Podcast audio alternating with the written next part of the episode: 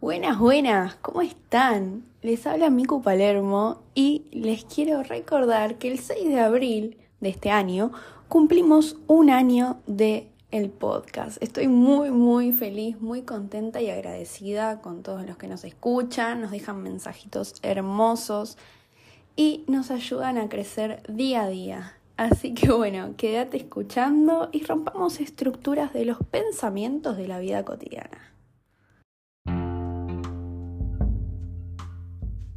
Bienvenidos a un nuevo episodio, esto es de En Serio Podcast.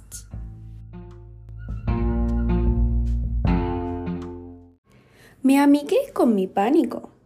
Bueno, esto es algo de lo que quiero hablar con mucho respeto y cuidado en el episodio del día de hoy. Em, no sé si muchos conocen el pánico, si les pasó, si conocen a alguien que les pasa o si simplemente observan estos síntomas y no saben de qué se trata. Bueno, ¿qué es el pánico? Son ciertos episodios que pueden agarrar a cualquier edad, en cualquier momento de nuestras vidas, eh, en cualquier situación. No hace falta que sea una situación estresante, tal vez es una situación que la estamos pasando bomba y estamos bien arriba y nos agarra. Em, y que nos pone en estado de alerta. Nos pone en un estado de dependencia, en un estado de soledad, en un estado que necesitamos de un otro, pero a la vez no. Obviamente esto es muy respectivo y muy subjetivo. A cada persona le pasa de manera distinta. Yo voy a tratar de abordarlo en general, pero también desde mi experiencia y experiencias de personas que conozco. Vamos a continuar.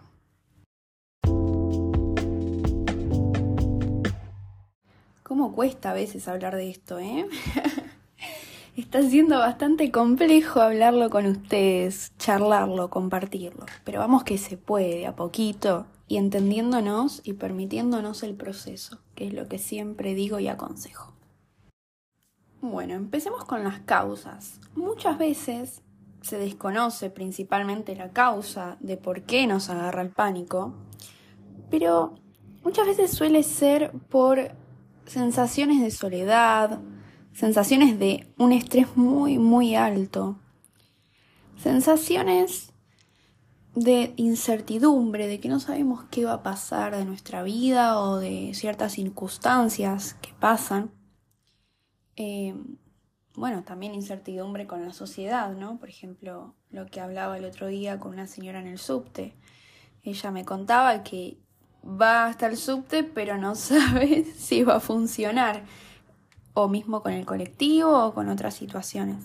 Entonces me dice, siempre pregunto diez veces antes de, de venir, porque, de bajar, porque si no anda es como que, ¿para qué vine, no?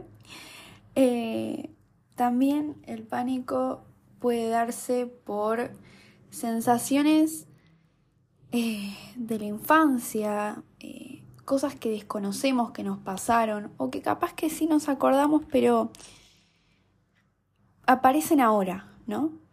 Aparecen ahora. ¿Y por qué aparecen ahora?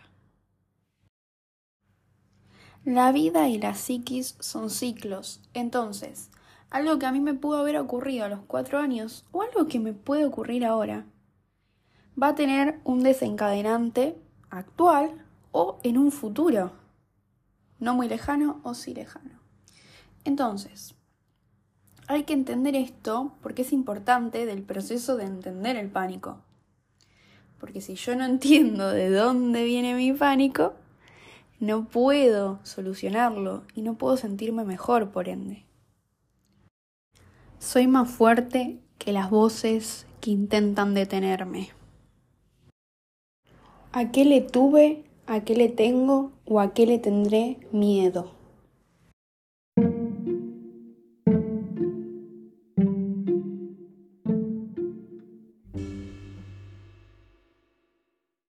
Recordemos que estamos hablando, no sé si exactamente de lo mismo, pero similarmente cuando hablamos de pánico, ataques de ansiedad, ataques de estrés, ataques de soledad, estamos hablando de algo similar. Ataques de aceleración es parecido el tema, entonces lo andamos generalmente, lo profundizamos generalmente. Bien, ya pongámosle, supongámosle que adivinamos mágicamente la causa de nuestro pánico. Bien, hay que empezar en la investigación de esa causa. Lo más recomendable es asistir a terapia, ¿sí? Em, pero bueno, pueden también descubrirlo por su propia cuenta. O sea, en mi caso lo descubro por mi propia cuenta acompañado de terapia. Bien, estas causas pueden ser múltiples, ¿sí? No hace falta que sea una sola. Entonces, capaz que yo en un momento me sentí sola en mi infancia y actualmente también me siento sola y esa sensación de soledad hace que me agarre este pánico. La investigación no es algo de un día o de unas horas. La investigación de nuestra vida es cotidiana. Entonces, ¿cómo hacemos esto? Escribimos, meditamos, charlamos, nos reímos, lloramos. Es un proceso, nos acompañamos. Eso es importante que entendamos y que hagamos, ¿sí?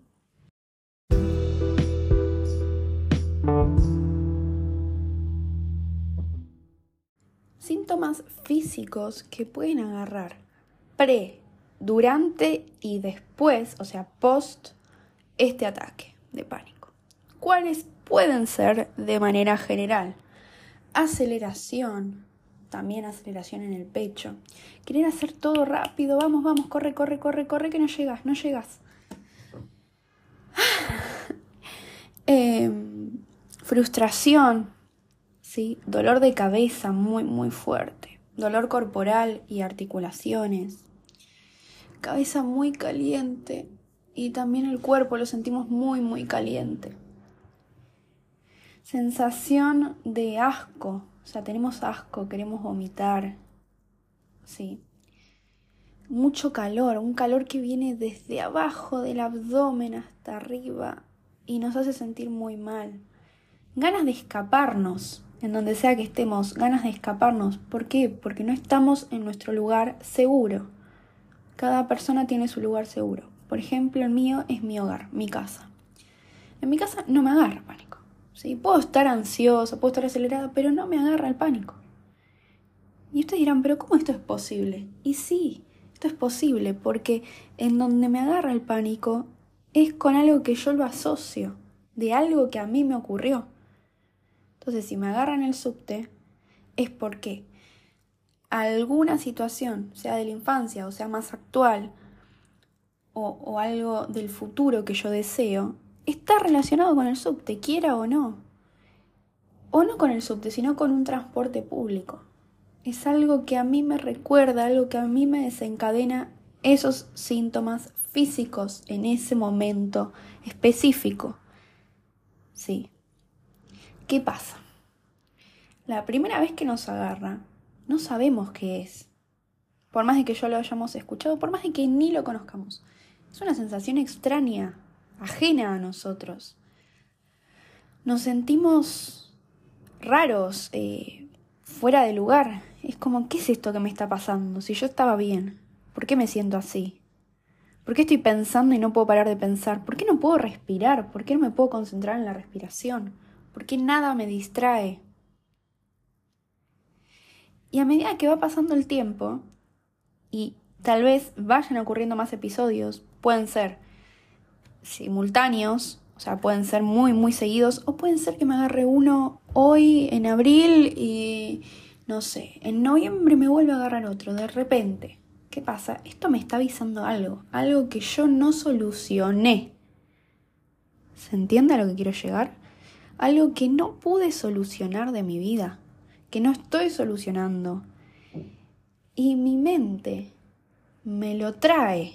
¿Cómo me lo trae? Con estos síntomas físicos, con esta aceleración que no me aguanto, que quiero llorar, que quiero romper todo, que quiero vomitar porque me da asco. Y acá viene lo que muchos recomiendan y que yo no recomiendo por experiencia propia. Muchos te van a decir, bueno, pero controlalo pero ¿qué te agarra? Pero vos podés controlarlo. Si vos sos fuerte, sos valiente. Sí, pero también soy sensible. y no, no puedo controlarlo. Sí, pero podés respirar. Respirá. Enfócate en observar algo blanco. Enfócate en distraerte y decir de qué color es ese cartel que estás viendo. Enfócate en las personas que hay a tu alrededor. No, no puedo. no puedo. ¿Ok? Por más de que lo quiera hacer, en ese momento yo no lo puedo hacer.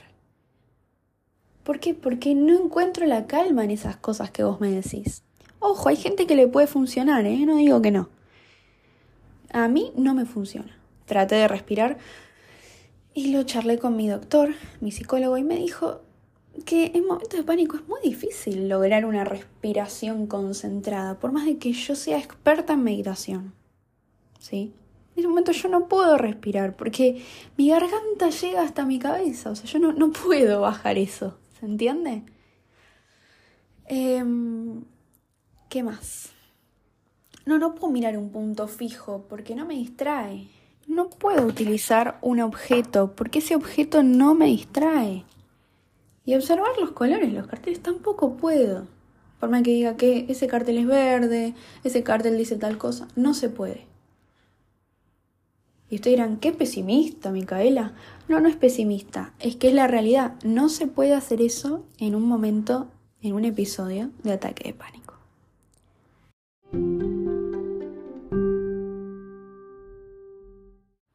Es muy personal lo que uno puede hacer ante un ataque de pánico, ¿sí? Yo les voy a decir lo que a mí me funciona y me va funcionando, pero como dije anteriormente, es un proceso. Entonces, al ser un proceso, algo que me funciona hoy, mañana no me va a funcionar. Algo muy importante es la investigación, lo vuelvo a remarcar. ¿Por qué? Porque yo, al investigar mi historia, al investigar qué me hace mal o qué me hace bien, al investigar qué me puede estar causando este estrés, esta ansiedad, esta aceleración, yo puedo trabajar sobre eso puedo armarme un proceso sobre eso. ¿Ok? Tal vez no me agarre tan fuerte, no tenga tantos síntomas, pero me empieza a agarrar de a poquito. O tal vez me agarre recontra fuerte y ya no encuentre ninguna solución con eso. Ahí es cuando estallamos. Viene una bomba. ¡Boom! ¿Ok? Bien. Es la investigación. Investiguemos por qué me agarra. Charlemos con nuestros familiares, con personas que conozcamos sobre nuestra historia de vida o situaciones que pensemos que nos pueden estar alterando. Charlémoslas, es importante esto. Rompamos tabúes de cosas que no se hablan. Hablemos de eso que no se habla. Ahora bien, mientras yo investigo, ¿sí? Voy investigando y voy entendiendo por qué me va agarrando también me, sigue pasando, ¿no? Entonces, si me sigue pasando, ¿qué puedo hacer? Y bueno, una que es muy clave es rendirse ante el pánico. No controlarlo, porque si lo controlo, vuelve a aparecer una segunda vez y una tercera y una cuarta y cada vez más fuerte. En cambio, si yo no lo controlo y me dejo, digo, bueno, ya está, pánico, atácame. ¿Qué pasa? Me va a atacar el pánico, pero es una persona así, me va a atacar. Pero al yo dejarme rendir, va a diluir. ¿Ok? No es fácil rendirse tampoco. es algo muy complicado. Podemos utilizar también otras técnicas. ¿Qué otra técnica a mí me sirve y que se las recomiendo? Tengan cuidado con esta técnica igual. O sea, hay que tener cuidado. Es hablar con gente desconocida, ¿sí? Avisarles que tienen ansiedad o no, si no quieren, no. Y empezar a hablar de, de sus vidas, obviamente no contando nada íntimo, ni personal, ni dónde vivo, ni nada de eso. Pero sí hablar y distraerse, ¿no? De algún libro, de alguna película. Yo la verdad que tuve hasta ahora experiencias muy hermosas, muy fructíferas y estoy muy agradecida con la gente que me tocó compartir esas charlas. Pero como digo anteriormente, hay que tener cuidado, sí. Pero la verdad que a mí me sirve un montón hablar con gente. Eh, y por suerte fue gente muy buena y que comprendió por lo que estaba pasando y, me ayudó muchísimo a distraerme. Porque el tiempo se pasó más rápido. Sí. Bien. Otra cosa que puede servirnos es escuchar música y hacer como que bailamos, como que cantamos. Pero esto yo creo que es en un nivel un poco más avanzado, ¿ok? Otra cosa que puede servirnos cuando ya no podemos más es llorar. ¿sí? No tengan miedo a llorar en público, no tengan vergüenza ni inhibición. O sea, es algo totalmente natural y que por algo viene este sentimiento. No hay que reprimirnos nuestras emociones ni, ni nuestras sensaciones. Hay que sentirlas a flor de piel. ¿Sí? Entonces no tengan vergüenza, sean ustedes mismos siempre, acompáñense, ¿sí? Así que bueno, estos son algunos de mis consejos, algunas de las cosas que yo hago, ¿sí? También otra cosa que, me está funcionando, obviamente al principio no pasaba y no, no iba a pasar, pero actualmente sí, es reírme. reírme de mi desgracia, o reírme de, de, esto que me pasa, o reírme de, de algo que me acuerdo, de alguna canción que me da risa. Por ejemplo, a mí me da risa esa que dice, mueve la carnaza, mamasa. Ríanse. ¿Por qué? Porque cuando viene el amor, viene la risa, la diversión, todo ese estrés, toda esa ansiedad y toda esa angustia se va. Sí. Se va momentáneamente, pero también se va, se va de nuestra vida. Porque si yo algo que me hace mal le pongo algo divertido, le pongo algo que me llena el alma, se va. También permítanse descansar, tener momentos de desconexión total de personas, del celular, de la tele, de la computadora. ¿sí? Desconéctense, tírense en la cama, en el pasto, donde sea que estén. Digan, ah, qué lindo este momento agradezcan también ese momento que tienen, ese lugar en el que están, esas personas que los rodean. Tengan un momento con ustedes de reflexión interna. También cuando se bañen pueden agradecer al agua y lentamente comenzar a inhalar y exhalar por nariz y por boca y llevar la respiración al abdomen, ¿sí? Muy, muy lentamente entrenen a su mente y a su cuerpo para que en esos momentos de pánico estén bien y puedan no manejarlo, pero ya sepan que les va a agarrar. Me va a agarrar, sí, me va a agarrar. Pero ya sé que me va a agarrar, entonces ya tengo la solución. Es muy personal esto, o sea, cada uno tiene que encontrar su su solución, su tarea. Tiene que investigarse a sí mismo, estos momentos de calma y de reflexión y de no apuro, no corran. Por más de que sepan que están llegando tarde, no corran. Si se están acelerando, vayan más lento. De verdad se los digo. Lo digo porque me pasa, yo digo, ay, no voy a llegar tarde. Son todos escenarios que creamos en nuestra mente imaginarios. Son todos pensamientos intrusivos que nos dañan y que se convierten más repetitivos si los dejamos entrar. ¿Ok? Entonces, si yo tengo un pensamiento intrusivo, le doy amor y le digo, no, no, me, no te voy a permitir que entres en mi mente, por más de que estés ahí.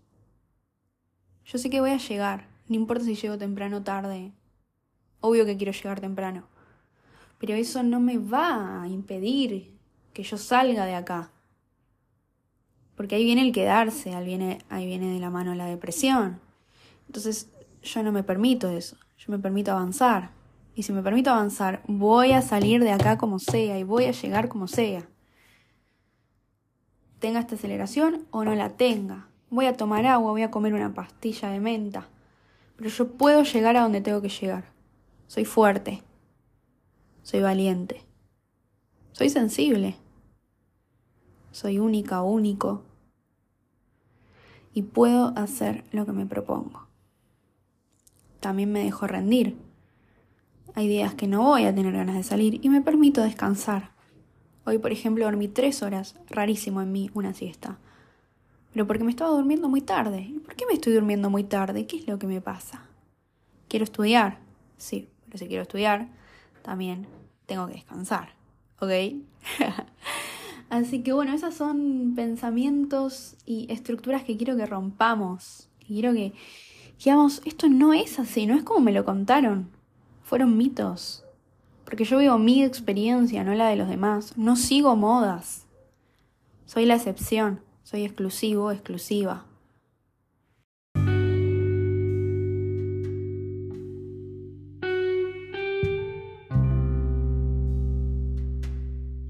Entonces, ¿me amigué con mi pánico o no?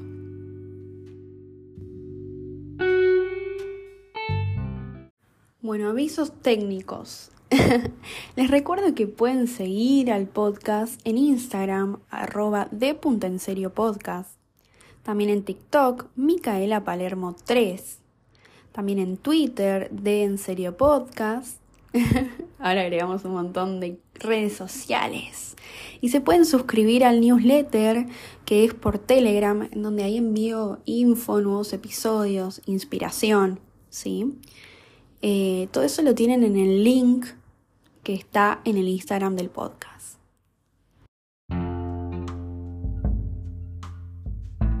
Me quedaría hablando de este tema mucho tiempo más. Creo que vamos a hacer una segunda, tercera parte, porque es muy profundo y muy interesante de abordar y tiene mucho para hablar y yo tengo mucho para decir. Muchas gracias por ser parte. Esto fue de En Serio Podcast.